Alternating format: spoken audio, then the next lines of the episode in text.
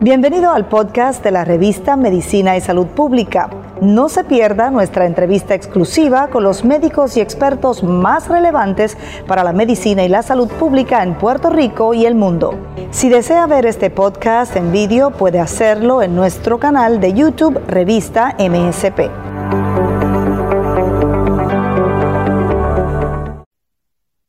Gracias por acompañarnos una vez más en MSP, en esta redacción, como siempre, complacidos de llevarles a ustedes información vital en materia de salud y de ciencia. La ciencia y la salud siempre son noticia y acompañados de la mano de expertos vamos a conocer sobre diferentes temas, las diferentes patologías y por supuesto los tratamientos que existen en la actualidad. Recuerde que esta información le puede interesar a usted o cualquiera de sus allegados y le invitamos a compartirla. Estamos en todas las redes sociales. Hoy para hablar de un tema muy importante y que seguramente usted conoce a alguna persona eh, cercana a usted o algún familiar eh, que viva o no con usted que pueda estar sufriendo de complicaciones renales de las enfermedades renales, las enfermedades renales crónicas, que, que esté, digamos, en medio de una diálisis, esta información le puede interesar. Justamente en el caso de estos pacientes renales y como parte de las medidas higiénico-nutricionales, el asesoramiento nutricional es una parte muy importante en el manejo de estos pacientes o de esta patología. Los cuidados dietéticos siempre pues deben ser considerados importantes, se deben hacer de la mano de un profesional, no solamente como una medida de protección justamente en la etapa de prediálisis, sino también para evitar el sobrepeso, también la desnutrición, porque se puede dar en todos los estadios, especialmente cuando un paciente está sometido a diálisis. Para hablar justamente sobre la importancia que tiene la nutrición en pacientes renales y pues cómo se ha avanzado en la ciencia actualmente y digamos cuál debe ser la alimentación correcta para este tipo de pacientes. Nos acompaña hoy la licenciada Maris Vázquez, y es especialista en nutrición para pacientes con condiciones renales y le damos la bienvenida a MSP. Doctora, bienvenida. Muchas gracias. Muchas gracias por la invitación y en efecto, eh, los pacientes renales sí tienen una particularidad en su eh, plan de alimentación. De acuerdo, y, y justamente le hemos invitado por eso, porque Queremos que usted nos hable un poco de la importancia y partamos de ahí, doctora, para que la gente entienda un poco el tema, ¿no? ¿Cuál es la importancia que tiene la nutrición en este tipo de pacientes? Tiene igual importancia como los medicamentos. Así que es una terapia que se llama médico nutricional. ¿Por qué? Porque va en compás tanto con, con, las recomendaciones que da el médico, las órdenes del médico, junto con la nutrición si el paciente renal en el estadio que esté, ¿verdad? Porque la condición se divide en cinco estadios y como usted mencionó, la final de los estadios es diálisis, tiene una especificidad su dieta. Tú tienes que tener una dieta eh, o el plan de alimentos, ¿verdad? Que sea alto en proteína, eh, es controlada en minerales como fósforo, como potasio, tienes que tener eh, los hidratos de carbono adecuados para que tú tengas mucha energía y utilice los hidratos de carbono para energía y no utilices entonces las proteínas que las vas a necesitar tanto. Así que dependiendo del estadio donde esté ese paciente, es que la dietista nutricionista se va a enfocar en qué plan de alimento le va a dar al paciente individualizado. Esto es totalmente individualizado. De acuerdo, así es, cada paciente tiene necesidades distintas, tiene por supuesto estadios distintos y para eso hay una nutrición específica. Doctora, hablando justamente de, ese tema de nutrición en Puerto Rico, ¿cómo ha visto usted eh, pues eh, el tema, digamos, de los pacientes que acuden para una nutrición, eh, pacientes renales, ¿no? Digamos, cómo es la incidencia en la isla, muchas personas se están sometiendo a diálisis y le acompañan este tema, usted que tiene experiencia en, la materia? ¿Qué nos puede contar? Pues es un tema que no muchas personas lo conocen. No es como estos temas como cáncer de colon, cáncer de mama, que, que hay grandes anuncios y campañas para esto. Nuestros pacientes renales realmente cuando se vio la necesidad de ellos fue después de María ellos siempre han estado ahí, han tenido las diferentes necesidades, pero con el huracán María en adelante y tener que atender estos pacientes con sus necesidades particulares, pues entonces, ah, yo tengo cerca de mi casa un centro renal. Nosotros tenemos más de 5.000 pacientes en hemodiálisis en las compañías que dan el servicio y el, el, gobierno también tiene una unidad de diálisis y en cada una de las unidades es tan importante la nutrición que tienen de una hasta tres dietistas por unidad dependiendo de los clientes o el censo que tenga. ¿Por qué? Porque tiene que ser constantemente esa educación porque no es específica. O sea, tú tienes que decirle al paciente, hoy vas a modificar aquí, mañana vas a hacer tal cosa. Y necesito una asesoría constantemente junto con el equipo interdisciplinario. Eso es lo bueno que tienen también los pacientes renales que van a tener su grupo, su nefrólogo va a estar acompañado de este grupo interdisciplinario donde el más importante es el paciente.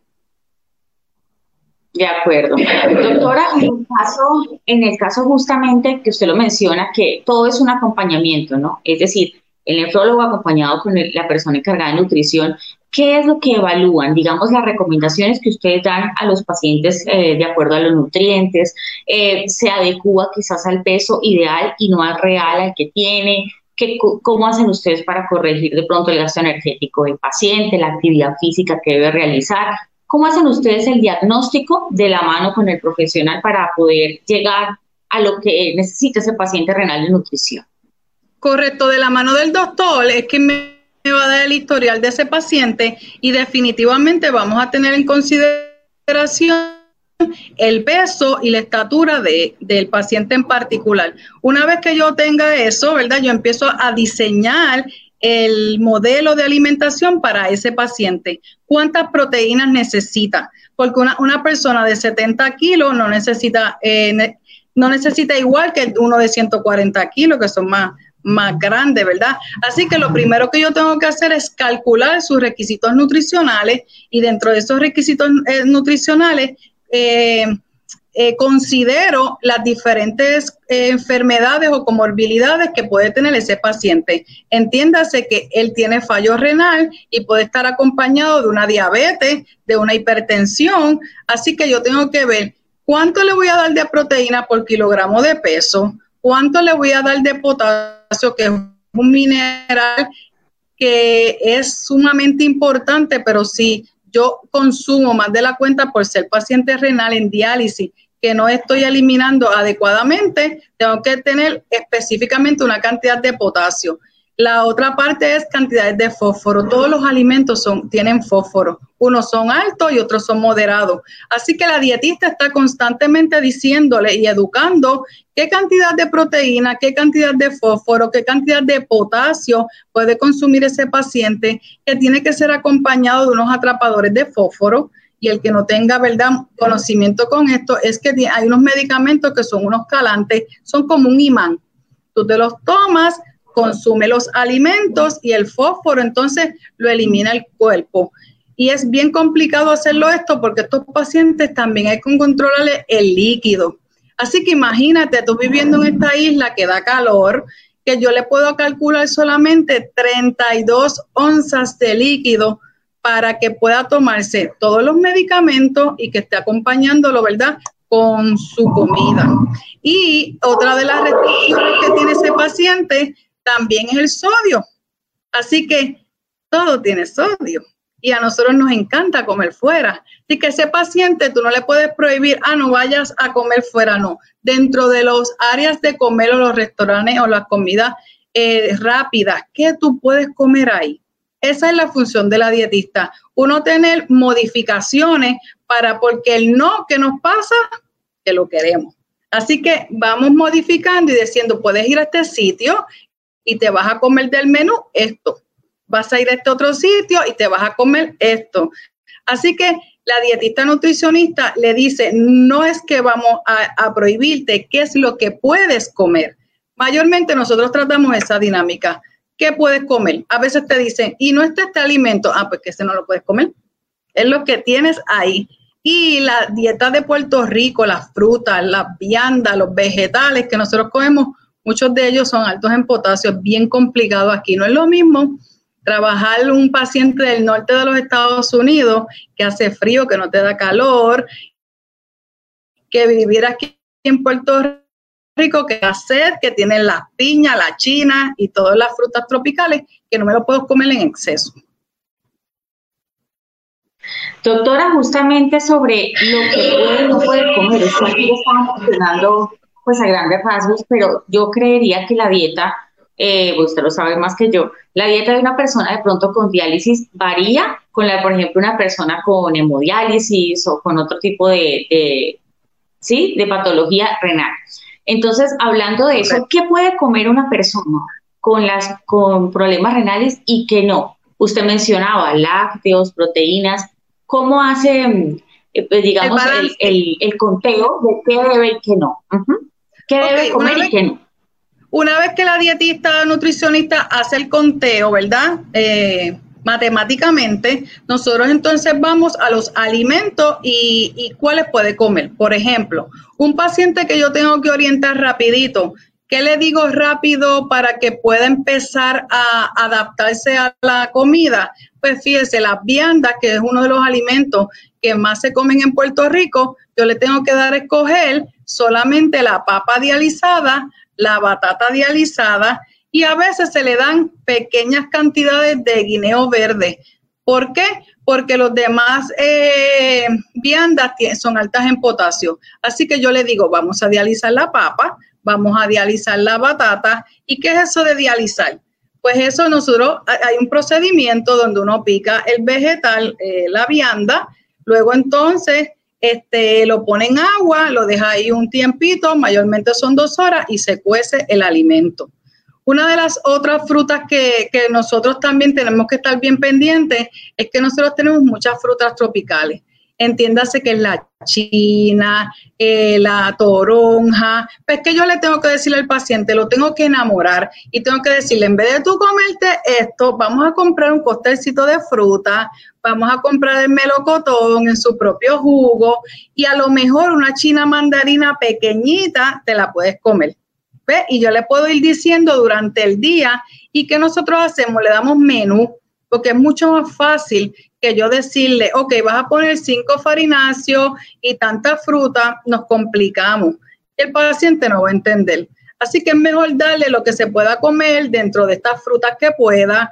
Las carnes las puede comer todas, siempre y cuando se tome sus atrapadores, ¿verdad? Porque los, los fish, los pescados son más altos en fósforo, no es que no te los puedas comer, es que tienes que balancear, ¿ves?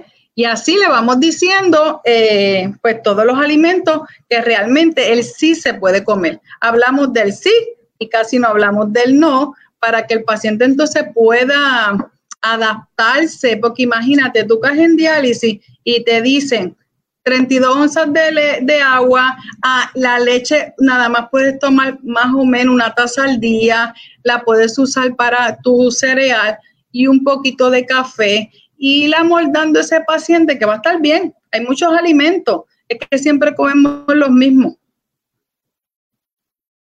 Doctora, justamente sobre, usted mencionó ahorita algo muy importante que es el sodio. Eh, en este caso, pues limitar un poco el consumo de sal, ¿cómo lo pueden reemplazar estos pacientes? Digamos, con hierbas aromáticas o especias. Eh, ¿Cómo reemplazar esa sal la sal de mesa, y, qué, sustituto da usted o recomienda en esta nutrición. Pues, sí, es una de las educativas que uno coge como individual, porque yo le puedo decir que coma carne, pero sin sazón no se lo va a comer nadie. Así que en el mercado, nosotros a veces vamos al supermercado con los pacientes, hacemos unos recorridos y, y, ahí lo que les vamos enseñando, las opciones que hay de sazonadores que son bajos en sodio, algunos son especies nada más, y cómo tú puedes eh, condimentar con limón, con especies, con, con, sazonadores bajos en sodio, de qué color son las tapitas, que mayormente son azules claras. Tú le tienes que ir orientando al paciente para que use estos productos que hay ahora mismo, hay muchos en el mercado. Cuando yo empecé diálisis por allá en los 90 no había mucho, pero ahora sí, ahí tenemos opciones de sazonadores bajos en sodio y de las especies, porque qué rico sería un poquito de ajo con especies, eso te va a saber muy bien la comida. Así es, no se trata de dejar de comer y no darse gusto, sino saber combinar los alimentos que sí podemos y que nos hacen bien, pues en, el caso de los pacientes, y así es con toda la nutrición. Yo creo que es aprender a comer, básicamente. Correcto. Doctora, en el tema de, las bebidas, usted lo mencionó hace un ratico, eh, hay pacientes que, tienen que tomar muy poca eh, consumo de líquido. ¿Cómo hace para poder determinar cuánto necesita, cuánto líquido necesita consumir un paciente, eh, beber un paciente renal durante el día, por ejemplo? Bueno, eso está, eso está establecido ya por, la, por las diferentes agencias, como puede ser la American Dietetic Americana, ¿verdad? La Asociación Dietética Americana por National Kidney, ya ellos nos dan unas guías donde tú tienes que hacer un cálculo y ese cálculo te puede dar 32 onzas, 40 onzas, dependiendo.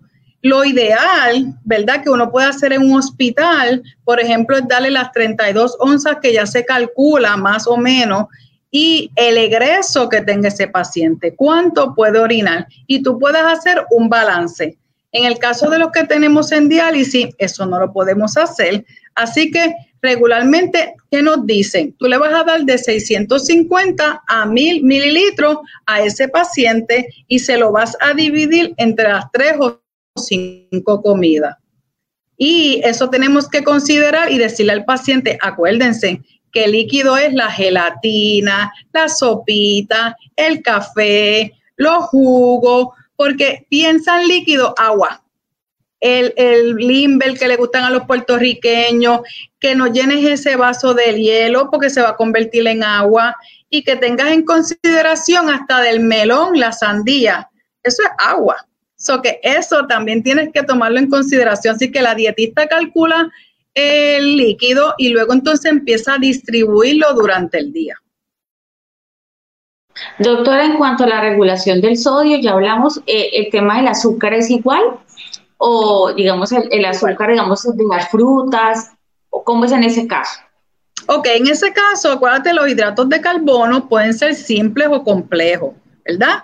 donde vamos a entonces a distribuir y las recomendaciones de la Asociación de Diabetes y tanto la Asociación de Dietistas Americanas nos dan también unas recomendaciones dentro de todo lo que nosotros calculamos. Básicamente, mayormente es bien individualizado. Empieza, por decirte un ejemplo, un 50% de las calorías de, de esa persona van a ser en hidratos de carbono y de eso tenemos que saber cuánto le vamos a dar complejo y cuánto entonces le vamos a dar simple, que pueden ser eh, eh, los cereales, los panes. Así que nosotros vamos hablando con el paciente y dependiendo, porque es que no todo el mundo hace las tres comidas.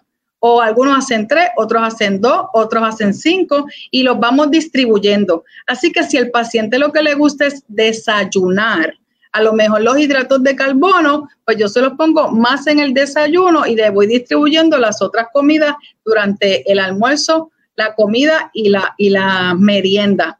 Así que sí hay que tomarlo en consideración porque una gotita de saber bien importante es que nuestro cerebro con qué trabaja, con glucosa.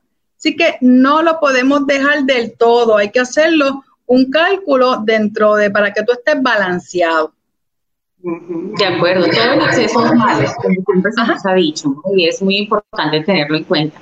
Doctora, en el caso de los complementos alimenticios, el consumo de este tipo de, digamos, proteínas o vitaminas, eh, ¿qué recomienda usted en el caso de estos pacientes renales? Ok, dentro de nuestros pacientes renales es bien importante y que, ¿verdad?, llevar siempre el mensaje que siempre hay que consultar con el médico ¿Qué suplementos nutricional? Entiéndase vitaminas, proteínas, eh, suplementos completos. Ahí tenemos que estar bien pendientes porque somos pacientes renales. Así que ese paciente renal tiene unas vitaminas específicas para ello. ¿Por qué? Porque ellos no pueden comer exceso de vitaminas liposolubles. Entiéndanse ADK. ¿Por qué? Porque no, no, ellos no, no eliminan, ¿verdad? Correctamente o ninguna y, esas, y eso se deposita en nuestro cuerpo. Así que no es ir a la farmacia y coger el primer suplemento vitamínico, hay que consultar con el nefrólogo, con su médico y con su dietista a ver que de todo lo que tenemos en el mercado, ¿qué usted puede consumir? Doctora, en el caso del deporte, te quería preguntarle eso porque las personas acompañan pues siempre su nutrición con ejercicio físico. En este caso, ¿qué recomienda usted desde el punto de vista nutricional para estos pacientes que combinen las dos actividades o qué tipo de ejercicios no, eh, digamos el tiempo que lo deben hacer?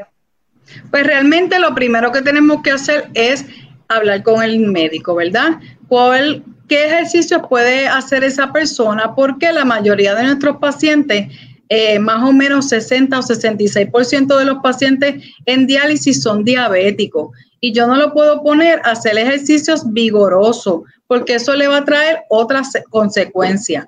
Lo que nosotros recomendamos son actividades físicas. Las actividades físicas, ¿qué puede ser? Puede ser barrer, caminar, eh, eh, moverte, eh, bailar, ¿verdad? E, esa actividad que tú te mantengas en constante movimiento y que no comas y te sientes por dos o tres horas a ver televisión. Si puedes hacerlo, pero entonces en movimiento. Así que la recomendación es actividad física, estar en constantemente movimiento dentro de tu diario. Muy bien. Doctora, quisiéramos también que nos diera unas recomendaciones también finales a todos los pacientes de pronto que estén sufriendo cualquiera de estas condiciones, que quieran saber un poco más acerca del tema nutricional. ¿Qué les aconseja usted a la hora de acudir a, a un especialista para ese tema de la comida?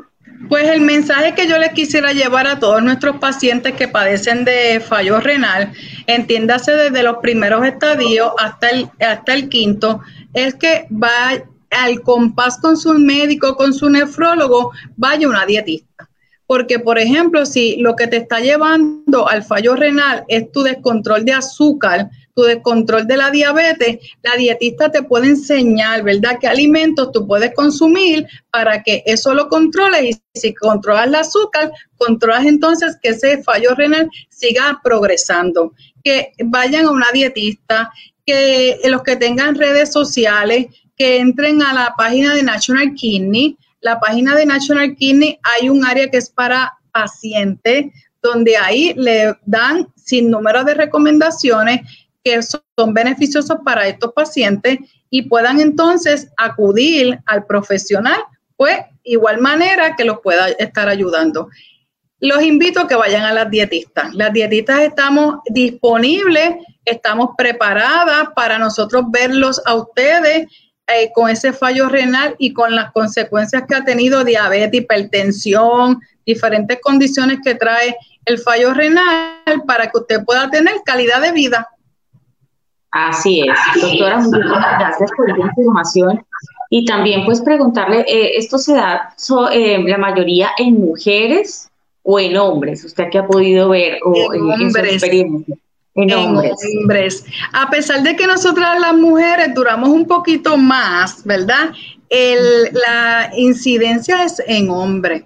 El hombre, ¿por qué? Muchas veces nosotros le preguntamos, eh, no van a los médicos. Y cuando ya están, ¿verdad? Eh, van a sala de emergencia, ya están para dializarse. Así que pendiente ustedes los hombres, ¿verdad? Que se cuiden igual que las mujeres, pero mayormente son hombres. Sí, es una condición que hay que cuidar también. Eh, quizás los hombres en general tienen un, organismo privilegiado, muchos de ellos a veces no pueden consumir más calorías que las mujeres y físicamente eso no se nota, pero el, cuando vamos a una condición renal, la cosa cambia y entonces los hábitos se deben cambiar. Y, de hecho, eh, la recomendación también de los nutricionistas es que los cambios de vida a la hora de comer sean mucho antes de, llegar a una condición renal o cualquier otra enfermedad como un cáncer que también requiere pues una nutrición especial. Entonces, doctora, ¿cuál es la invitación? Aprovechamos que la tenemos aquí para que invite a toda la gente a alimentarse mejor. Sí, correcto. Debe de ser parte de nuestra vida. Debe de ser eh, parte de tu cultura, ¿verdad? De lo que tú haces diariamente, escoger la mejor alimentación para cada uno de ustedes. ¿Para qué? Para no estar ya cuando tienes la condición, sino cuidarse de antemano, ¿verdad? Si sabemos que comer mucho sodio nos va a traer hipertensión, pues vamos a minimizar la cantidad de sodio. Si sabemos que comer azúcar es simple, nos va a llevar a un descontrol de azúcar o nos puede llevar a padecer de una diabetes, pues vamos a limitarnos con el consumo de azúcar. Se puede hacer, es simplemente culturizarnos, es llevar día a día lo que se practica diariamente, uno lo hace normalmente. Así que eh, los exhorto a que eh, lleven su nutrición lo más sano posible, que consuman alimentos frescos y que si tienen alguna condición, eh, vayan a una dietista para que les pueda recomendar, ¿verdad?, toda la alimentación adecuada para su condición o simplemente si no tiene ninguna condición, mantenerse así sano. Muy bien, doctora licenciada Maris Vázquez, especialista en nutrición para pacientes con condiciones renales. Gracias por haber estado con nosotros en MSP.